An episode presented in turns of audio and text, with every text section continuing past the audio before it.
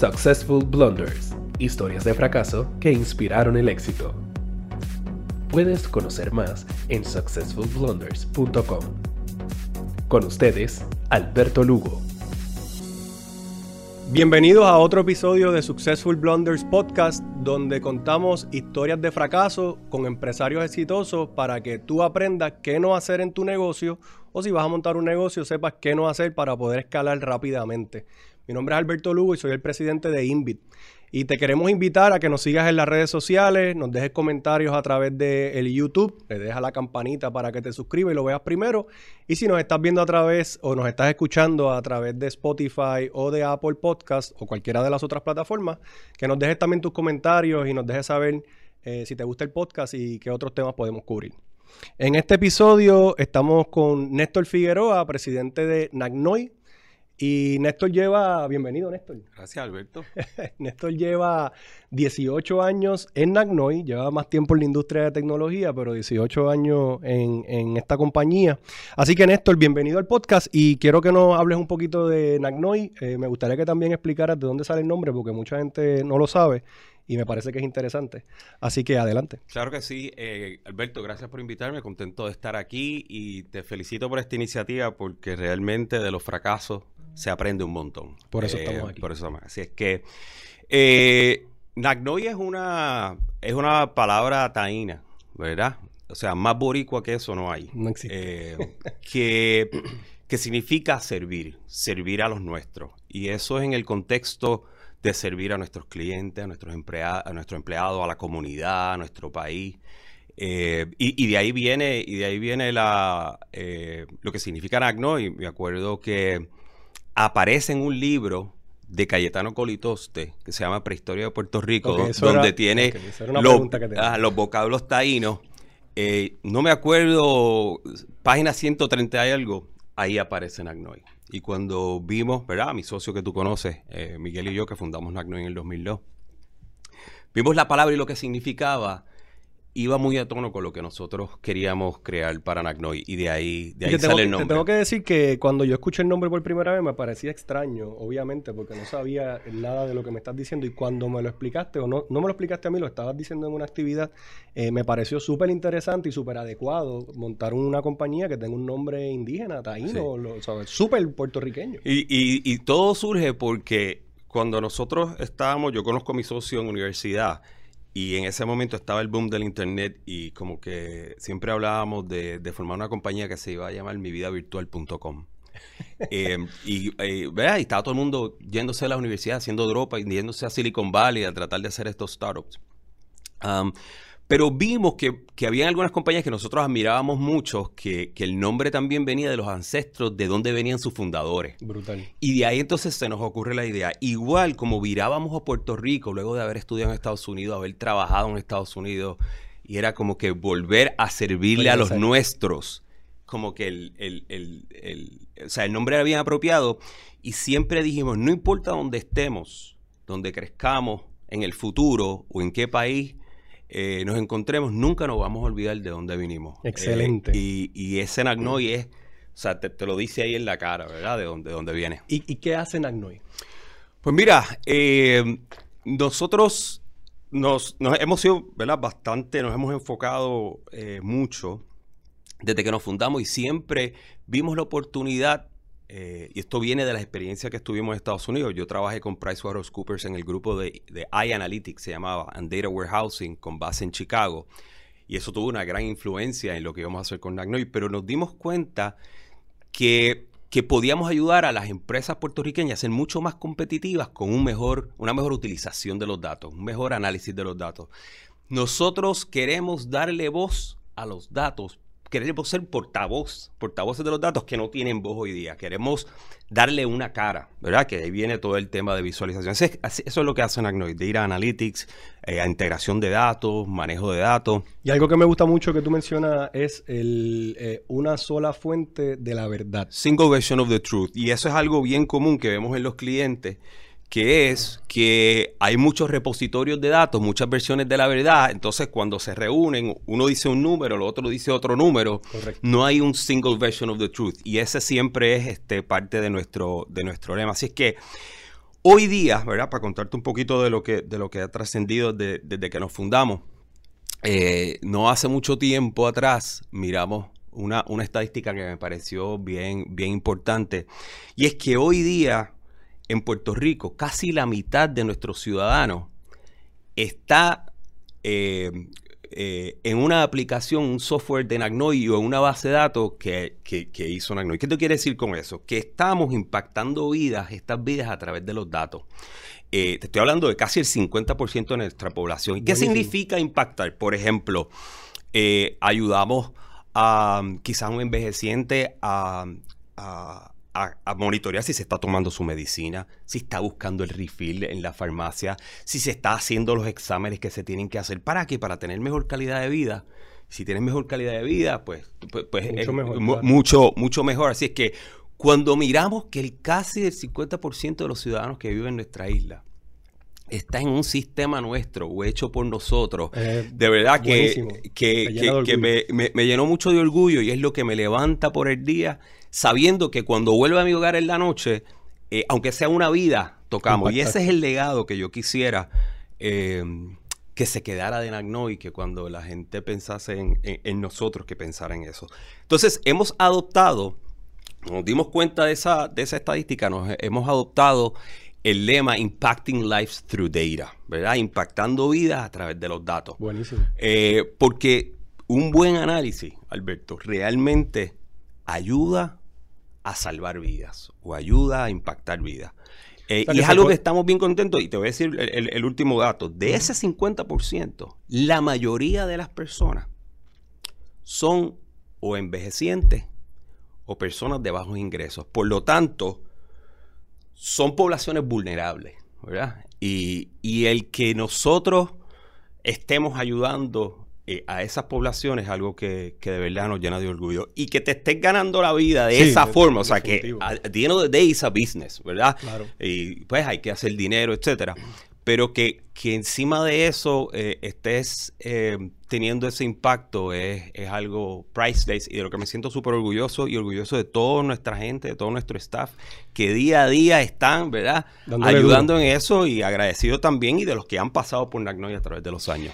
Pues mira, eh, gracias por darnos esa, esa información de la compañía. Me, parece excelente como introducción porque has hablado cosas fantásticas, pero sabemos que venimos al podcast a hablar de, un fracaso que has tenido en tu carrera dentro de Nagnoy.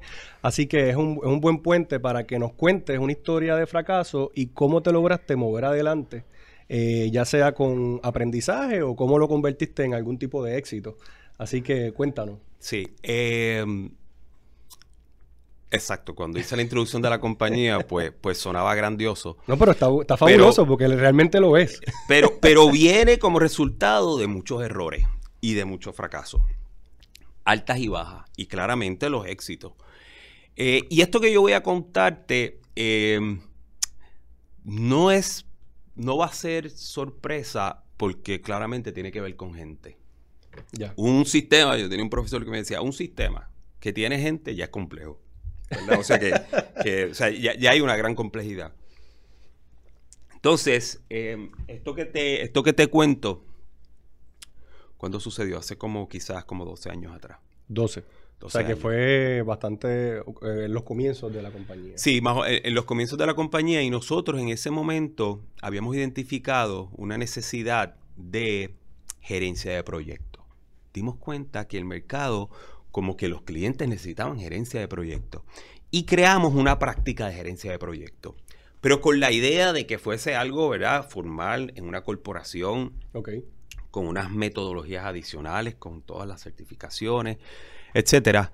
Em, y con esas premisas siempre pensamos que los clientes podían pagar un poquito más por contratar a Nagnoy, tratando de hacer el leverage del nombre y de la reputación, etcétera. Claro eh, ah, yo voy a contratar a Nagnoy para gerencia de proyecto, eh, dispuesto a pagar un poco más. Que quiero, quiero decir que muchas veces la gerencia de proyecto es el, la diferencia entre que el proyecto sea exitoso o no lo sea. Porque si tú tienes personas que están gerenciando un proyecto para el cliente, tanto como para la compañía que le está dando el servicio, pues entonces hay muchas más probabilidades de que el software o el servicio se haga adecuadamente versus si vas a, como yo digo, con la metralleta, a, a tratar de resolver un Es problema. la gran diferencia. Y, como que, y como que tiene sentido, Claro. ¿verdad? Tiene sentido. Entonces, eh, no nos dimos cuenta, eh, bueno, bajo esas premisas. Luego nos dimos cuenta que las compañías realmente estaban contratando individuos. O sea, yo eh, quiero un gerente de proyecto, contrato a Alberto Lugo, que es un PMP, que es un contratista independiente, eh, a un rate mucho más barato. Entonces, al final del día nos dimos cuenta, espérate, todas nuestras premisas no eran correctas. Y esta práctica de gerencia de proyecto no es eh, rentable. Ok. Y por ahí viene, y por ahí viene la situación. Nosotros teníamos en esa práctica alrededor de tres personas, ¿verdad? Más o menos.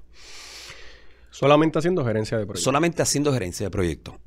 Pero ¿Y, y hacías gerencia de proyectos para proyectos tuyos o en ese correcto. O para, o la mayoría era que el cliente necesitaba un gerente de proyecto para sus proyectos. para sus proyectos? No tenía que ser un proyecto tuyo. Correcto, no tenía que ser un proyecto mío. Y, y sobre todo eh, porque buscaban esa expertise, buscaban las certificaciones, Sí. metodologías y todo este tipo de cosas. Pero cuando nos dimos cuenta que no era rentable, eh, y un poquito estoy pensando, ¿verdad?, en, en otro de, tus de tus podcasts que has tenido antes, porque salir de gente tóxica, por más difícil que sea, y uno siempre le da la oportunidad, ¿qué pasa cuando tienes que salir de gente buena? Wow. de gente que tú quieres mucho y que le has cogido un cariño y que se desarrolla una amistad. ¿Por qué te digo eso? Porque, porque había que cerrar la práctica de gerencia de proyectos. Totalmente. Iban a, a cerrar esa división de negocio. Entonces tú me puedes decir, bueno, pero se podían reubicar. Eran, Ese- esa iba a ser mi, mi pregunta. ¿Los podías eran reducir? gente ¿Eran bien especializada que, que eso era lo que querían hacer. Entonces nosotros somos fieles creyentes de que eh, tú tienes que ser bien feliz en lo que haces. Sí. eh, y estar bien contento porque, ¿verdad? Con- Sí, work-life balance, work-life balance, produces, etcétera. Y como que convertir a algunos de estos gerentes de proyectos senior en un business analyst o un systems analyst, no eran programadores, que uno no los podía usar en ese Claro. lado, pues era un poco, eh, no, no, era, no era una opción. Ok. Entonces, habrás escuchado esto antes. Adivina cuánto nos tardamos, lo sabíamos, Sabían que no era rentable. No era rentable, pero cuando tú miras la salud financiera overall de la compañía, pues, pues estaba bien, pero estaba escondido. Sí. Esos números, esos números rojos estaban escondidos allá adentro. Todo lo demás bien. Estás Todo lo demás bien. pro- Entonces, como uno lo veía bien, pues eh, uno como que se hace de la vista larga. Pero llegó un momento, yo creo que quizás fue un año después, eh, eh, que, que había que cerrar esa Wow. práctica y te podrás dar cuenta el impacto financiero que eso puede tener, porque Sí, un año teniendo... Claro, y el salario de dos o tres personas, senior, Que o son sea, personas senior, exacto. te no comen, son- te comen, ¿verdad? Ese profit y además todos pagan juntos por pecadores, porque, porque eso es dinero que nos repartimos en bonos entre el resto de la, de la organización. Así es que casi un año después Un año es bastante tiempo. eh, había que cerrar la práctica de gerencia de proyectos y eso significaba prácticamente salir de estas personas. Yo te tengo que decir que, que es lo más difícil que nos ha tocado en Nagnoy, porque, porque eran gente buena. Exacto. Gente que tú, que tú querías mucho, que, ¿verdad? Y, y tú sabes que en los trabajos uno, uno desarrolla una amistad. Sí, siempre se, desarrolla amistad y, y relaciones eh, buenas. Veces. así es que eh, Wow. It was time. Ok. había que hacerlo. Y, y- y ya mismo te voy a hablar, ¿verdad? ¿Cuál es el lesson learned de todo esto? Pero eh, una de las cosas que más a mí me, me dolía es que cuando tú hablas con un abogado, y yo no sé si tú has pasado por esto, y tú tienes que salir de alguna persona, es el proceso más impersonal y más este, inhumano. O sea, eso es, tú tienes que entrar allí tres minutos, no te puedes tardar tres minutos, Sí. decirlo lo que hay, firma, y ahí mismo las personas, pues, hasta, ¿verdad? O se escortan. O lo Se cortan, sí. eh, dependiendo del tipo de situación. Porque es el proceso. súper incómodo. es- Exacto, y es, el- es bien incómodo y es el proceso estándar legal. O sea, cuando tú hablas con el abogado, así es que se Así hace. es que se hace. Eh, y, y ese proceso fue bien difícil. Así es que. ah, Y en ese momento, cuando, cuando sucedió esto, eh, como todavía era una compañía bastante pequeña, no tenías un equipo dedicado de recursos humanos y reclutamiento o tú querías eh, hacer esta salida o no tenías a la persona? No teníamos a la persona. Y, Que también- y lo también- menos que se merecía estas personas era que nosotros nos diéramos la cara. Totalmente, pero, pero entonces, eh, porque también eso complica las cosas porque probablemente tú reclutaste a la persona. entonces, Claro. pues tú tienes que ir a decirle, no, bueno, pues continúa, continúa. Sí, sí, sí. Entonces, eh, la- lo más difícil que, que, ¿verdad? Que, que nos ha tocado hacer a, a- a mi socio y a mí.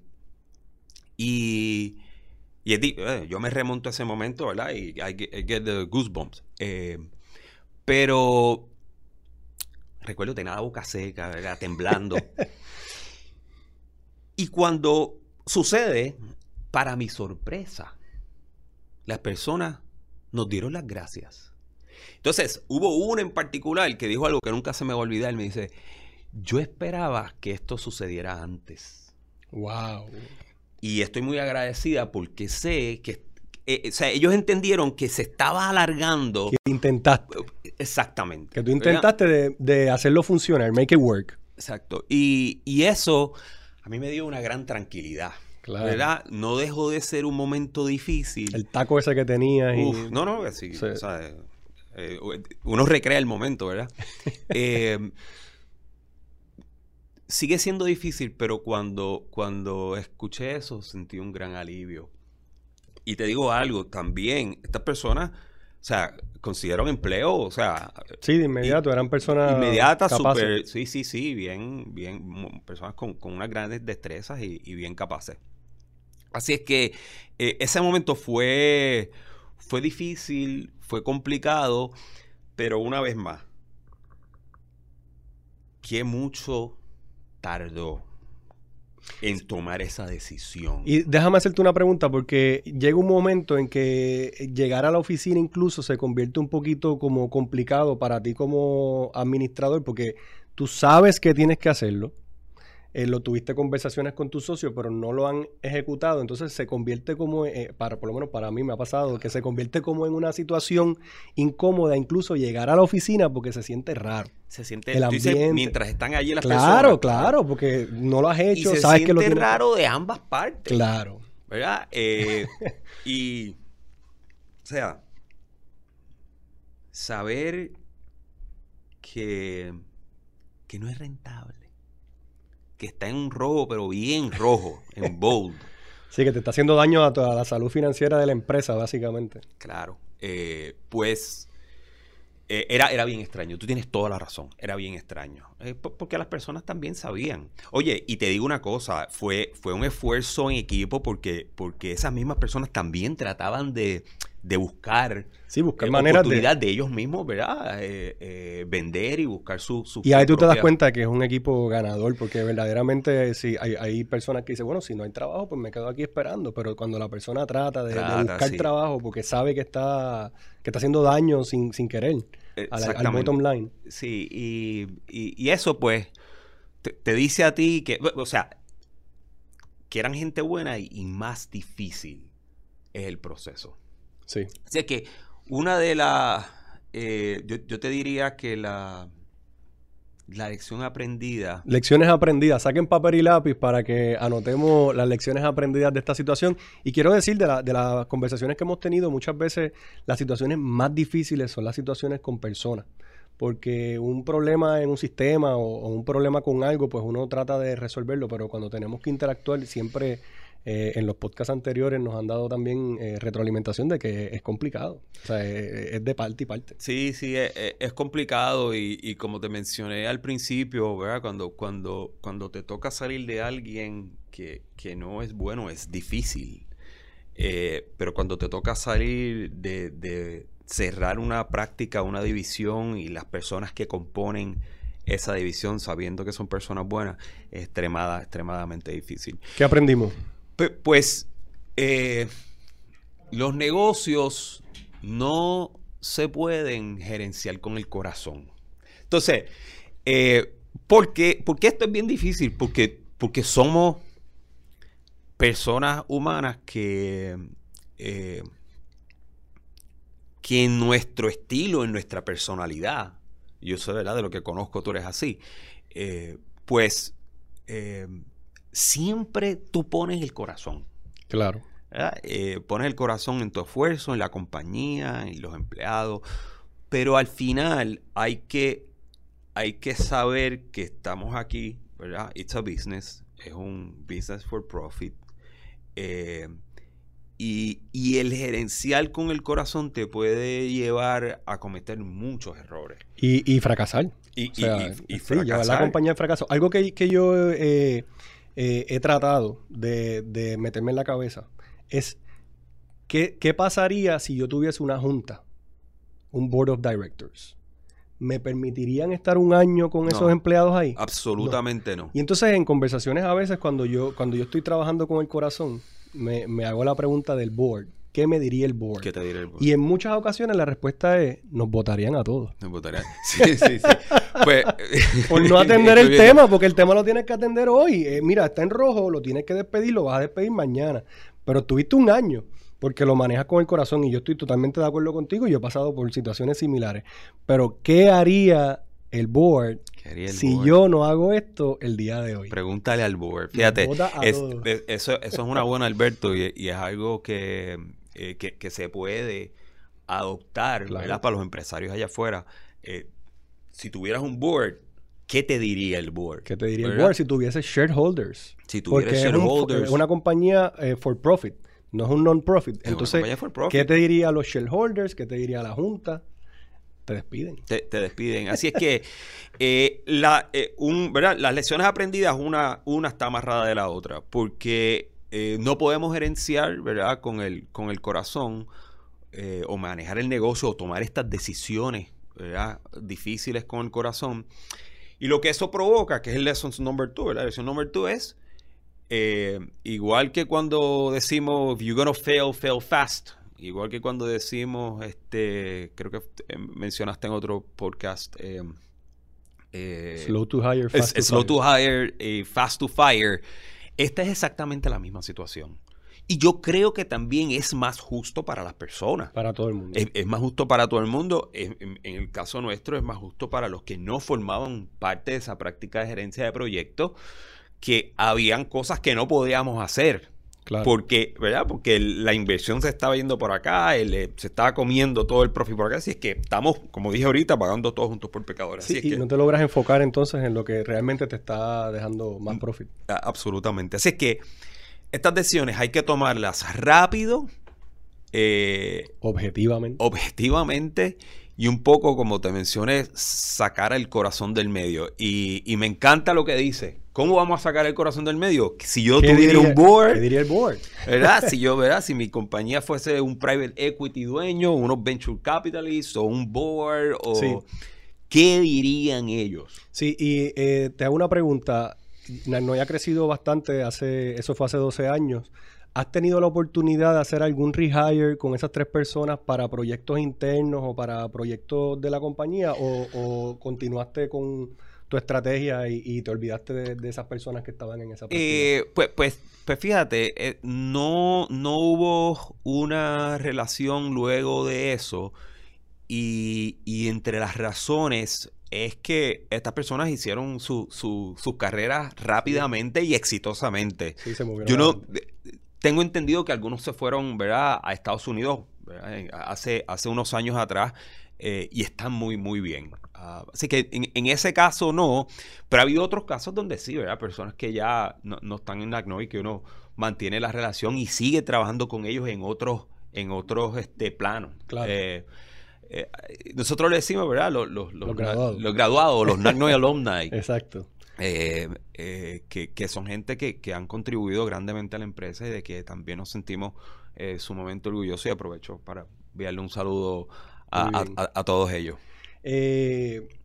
mencionamos lo del board. otra cosa que, yo también pongo en práctica, o lo he escuchado muchas veces de otros empresarios, es que ¿qué pasaría si yo tuviese un board? Y la otra es, muchas veces cuando un empresario tiene múltiples negocios, eh, verdaderamente no actúa tanto con el corazón como nosotros hacemos, porque son negocios pequeños, negocios donde nosotros estamos día a día trabajando en ellos y nos vemos todos los días y pues uno crea esas relaciones. Pero hay muchos empresarios, sobre todo eh, personas que he conocido en Estados Unidos, que manejan el, el P&L y el balance sheet y pues ven un rojo ahí y toman acción inmediata sin ningún problema. Y, y tienen ese empowerment. Y ellos van y toman la decisión y, y, hacen lo que tienen que hacer y a lo mejor luego le informan a uno. Pero tú y yo sabemos que vamos a las oficinas todo el tiempo, que estamos en los proyectos, con estas personas almorzamos, con estas personas... estas personas están más en el trabajo que en sus hogares. Yo todo el tiempo digo lo mismo. Eh, eh. Estamos, más tiempo aquí, tenemos que pasarla bien y disfrutar. Tenemos que pasarla bien y tenemos que... Tenemos que dar profit eh, para que pero, Exacto, pero, al final del día, pues, pues, pues estamos hablando, ¿verdad? De, empresarios que aspiran a tener este negocio que es for profit. Y yo los exhorto a que... A que siempre tenemos que, mantener esa parte humana. ¿Por qué? Porque eso es cultura. Esa es parte de la cultura que tú construyes en tu, en tu empresa, de, familia. Calor humano. De calor humano. Claro. De que, de que nos importa. Claro. Eh, de que, de que mm, hacemos la inversión que haya que hacer. Somos un equipo. Somos un equipo. Entonces, eh, ¿dónde tú trazas esa, esa raya? Porque cuando tú haces todo eso, estás poniendo toda tu pasión y, el corazón ahí. Pero cuando llega este momento, ¿ves? Que, no, es fácil. Yo te digo, digo una cosa. Si tenemos que volver a pasar por eso, claramente hay un lesson learned. Claro. Pero no deja, no deja de ser un momento complicado igualmente difícil y complicado. Siempre lo será, siempre lo será. Siempre lo será. Néstor, eh, queremos agradecerte por participar del podcast. Son historias bien interesantes. Eh, muchas veces me relaciono con los empresarios. Yo también llevo muchos años en la mm. industria. Eh, pero me encanta, me encanta la manera en que, en que lo comentaste todo. porque hay muchas lecciones que aprender, sobre todo cuando estamos trabajando con, con personal o con, o con otras personas dentro de la empresa. Queremos darle las gracias amigos por habernos escuchado y como saben pueden darnos like a través de las diferentes plataformas y si están en YouTube suscribirse al canal y see first para que vean los nuevos episodios. Eh, muchas gracias, buen día. Muchas gracias. Successful Blunders, historias de fracaso que inspiraron el éxito. Puedes conocer más en successfulblunders.com.